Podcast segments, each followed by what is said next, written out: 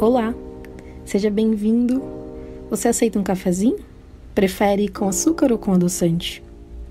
Bom, o meu cafezinho é sempre bem doce porque eu adoro colocar bastante açúcar e tem aquela frase, né? De amargo já basta a vida.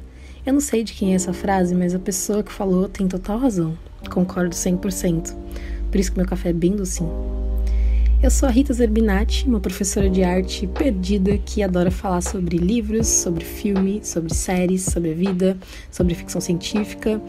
E eu tô aqui em mais um cantinho na internet para compartilhar todas, todas as minhas ideias com vocês. Eu espero que vocês gostem, espero que vocês me acompanhem. Esse episódio vai ficar liberado para todo mundo que quiser ouvir, mas os próximos episódios, por enquanto, estarão disponíveis apenas para o pessoal que me acompanha lá no Catarse, que está me apoiando por lá. Eu tenho real esse projeto de investir no podcast, mas por enquanto vai ficar só voltado para o público do Catarse.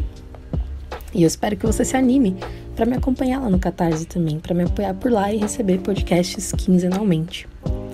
Preciso pedir mil desculpas pelos barulhos, a minha casa é extremamente barulhenta esse é um dos motivos porque eu não vou colocar esse podcast no mundo ainda, assim, totalmente liberado, porque é muito, muito barulho aqui e é muito difícil de gravar. Então, tá sendo bem complicado. Mil desculpas pelos barulhos. Eu ainda não tenho nenhum equipamento profissional, o que complica ainda mais. Mas ainda assim, vai ter muitos barulhos, não tem como eu escapar disso. Mil perdões, de verdade. Uh, Nesse podcast, nesse primeiro episódio, eu resolvi que eu vou falar sobre o Edward Hooper. Eu já tô obcecada por ele, já faz uns dias que eu não paro de pensar nas obras dele. Ele era um artista, um pintor americano, e na minha última newsletter, que chama Ficando Acordado Até Muito Tarde, eu falei sobre ele, sobre as obras dele. E como a obsessão não tem limites, tá eu aqui falando dele de novo. Só que eu quero abordar aspectos que eu não comentei lá no, na newsletter e eu quero trazer esse outro olhar. Eu vou falar um pouquinho sobre o tempo e sobre coisas que estão por dentro, digamos assim. Vocês já vão entender já já. O Edward Hooper, ele nasceu em 1882 e vivenciou as duas guerras mundiais. Vivenciou também o período da Grande Depressão nos Estados Unidos. A Josephine, que foi sua mulher, disse que ele estava pintando Nighthawks, que é a sua obra mais famosa, quando Pearl Harbor foi bombardeado. E logo em seguida, um pânico se espalhou pelo país, porque as pessoas estavam com medo de outros bombardeios. Mas aparentemente o Hooper estava de boa, porque ele continuou lá no seu estúdio pintando Nighthawks, que viria a ser uma obra, uma de suas obras mais famosas. E aí você sabendo desse contexto, que, em que o Hooper viveu, as duas guerras mundiais, a Grande Depressão. Cara, não é à toa que tinha tanta solidão na obra dele. E sabendo que Nighthawks foi pintado ali enquanto Pearl Harbor tinha sido bombardeado e um caos estava sendo espalhado pelo país, não é à toa que aquelas pessoas ali naquele restaurante no meio da noite tomando café parecem imersas em pensamentos melancólicos. Então, pelo período em que Hooper viveu, a gente consegue entender melhor essa questão da obra dele e da solidão que a gente vê tão latente. E o Hooper, ele era um cara muito introspectivo, quieto, observador. Uma das coisas que me chamou mais atenção que eu descobri sobre ele foi que ele gostava de fazer as coisas bem lentamente. Tá aí um tema que eu adoro: tempo a lentidão. Pensar sobre como o tempo funciona é algo engraçado, mas na maioria das vezes é só triste mesmo. Se dá conta de que o tempo tá indo e você tá indo com ele, envelhecendo, sem poder fazer nada. Mas também tem o um lado bom, né? Pelo menos em teoria. As pessoas dizem, conforme envelhecemos, vamos ganhando mais experiência, mais conhecimento, Sabe, me encanta muito as fotografias justamente porque elas têm esse poder de congelar o tempo. Não é fascinante pensar nisso? E mais fascinante ainda é que hoje em dia todos nós temos esse poder e a gente faz isso com bastante frequência e nem percebe. Já as pinturas, por sua vez, têm sua própria maneira de congelar o tempo. E às vezes eu acho que as pinturas são muito, muito mais encantadoras que as fotografias. E olha, eu sou uma grande apaixonada por fotografia. Mas eu fico pensando, eu fico imaginando o Van Gogh, o tempo que ele passou observando o céu, o quanto esse momento deve ter ecoado dentro dele de uma forma profunda. Afinal, ele pintou uma das imagens de céu mais famosas que existem. Eu fico imaginando o tempo que a Frida ficou se observando para conhecer cada detalhe seu e reproduzir nas suas pinturas, nos seus autorretratos tão marcantes. Como será que esses artistas percebiam o tempo? E aí eu fico imaginando Hooper. Ele demorava meses para concluir as suas pinturas. Ele fazia vários esboços e até storyboards para visualizar o momento exato da cena que ele queria pintar.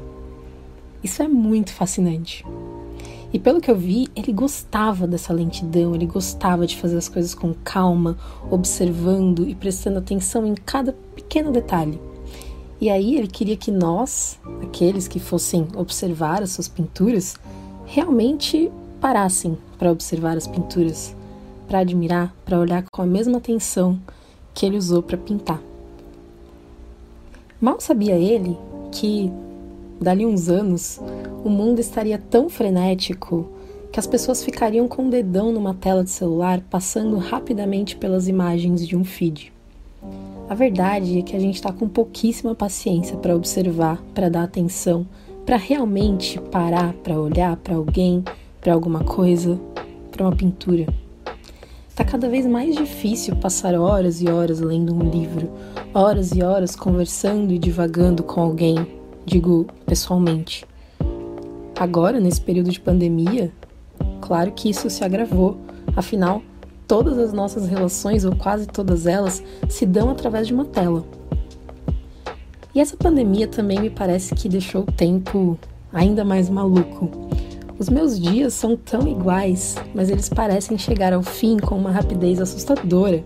Eu jurava que seria o contrário. Eu jurava que ficar tanto tempo em casa, fazendo exatamente as mesmas coisas todos os dias, faria com que eu tivesse a sensação de que o tempo estava se arrastando, sabe? Bom, mas com certeza para alguém o tempo deve estar tá passando muito lentamente nessa pandemia. Até porque temos percepções diferentes do tempo, né? Isso me lembra aquela frase do Einstein: a diferença entre passado, presente e futuro é apenas uma persistente ilusão. Quem aí também lembrou de Dark? Eu meio que sinto essa frase de um jeito mais poderoso quando eu olho para as obras do Hooper. Parece que essa frase e as obras do Hooper se complementam de um jeito perfeito dentro da minha cabeça faz total sentido. E já que eu falei em coisa que faz sentido dentro da minha cabeça, eu vou trazer um trecho de uma matéria escrito pelo Tiago Pereira do jornal O Tempo, que eu gostei muito.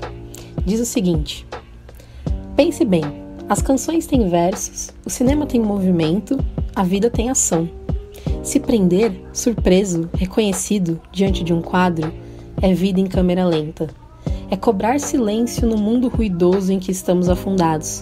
É querer concentração em um universo hipersaturado de imagens velozes e estonteantes. Secretamente, gosto de acreditar que a solução de tal problema não esteja no coletivo, no que está fora. É algo pessoal, intransferível.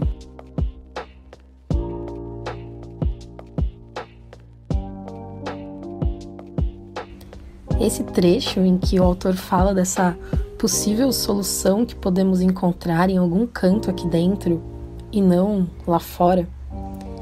Isso me faz pensar na obra do Hooper e no quanto ela faz com que a gente olhe para dentro, sabe?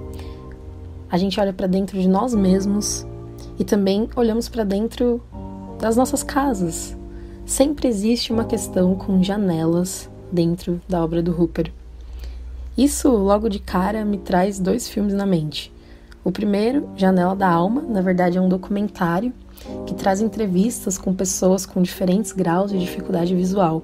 E a partir daí ele vai discutir sobre a nossa percepção do mundo através do olhar. É um documentário de uma sensibilidade extrema, é lindo, faz pensar muito e faz sentir, faz observar, faz olhar para o mundo de um jeito diferente. O outro filme que me vem na mente é Janela Indiscreta, filme do Hitchcock de 54. Ele traz a história de um fotógrafo que precisou ficar confinado em casa porque ele quebrou a perna. Como na época não existia Twitter para ele ficar xingando e reclamando, ele começou a se entreter espiando os vizinhos. Só que ele começa a presenciar umas ações suspeitas que leva ele a pensar que existiu um assassinato ali. Esse filme é um clássico, é muito legal, é imperdível. E é interessante como tanto documentário quanto filme se relacionam com o Hooper. O documentário nos traz sensibilidade para o olhar, faz a gente observar as coisas com mais atenção. Era isso que o Hooper queria no fim das contas, né? E o filme tem tudo a ver com as suas obras, já que o Hooper pintou tanta janela e fez com que a gente observasse com muita curiosidade o que acontecia dentro de cada uma delas. Mas na obra dele também existe uma questão com móveis, com os móveis que tem na nossa casa, com, com a luz que entra nos ambientes. Sabe aquele fiozinho de luz da manhã passando ali pela janela?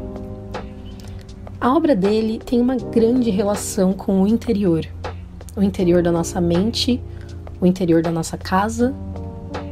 E além disso, tem também aquela dualidade entre a cidade grande e o interior.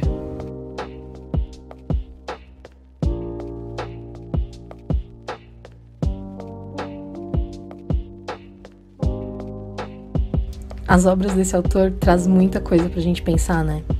Tem solidão, tem melancolia, tem luzes entrando pela janela, iluminando uma personagem de olhar perdido. Tem o tempo, lento e calmo. As obras do Hooper não têm pressa. Existe ali uma habilidade impressionante de congelar o tempo. Tem também um pouquinho de todos nós. Pessoas que sentem, que olham, que admiram a luz entrando no quarto, que pensam na vida, que se sentem sozinhos. Sabe, isso é uma das coisas que mais me deixa apaixonada pela arte. Perceber o que podemos ver de nós mesmos refletidos em uma tela, em um filme, em uma música, é algo muito profundo e muito lindo. Mas me diz aí, o que você vê da sua janela? O que você vê da janela do seu quarto, da janela da sua alma? O que você vê quando você olha para as pinturas do Hooper?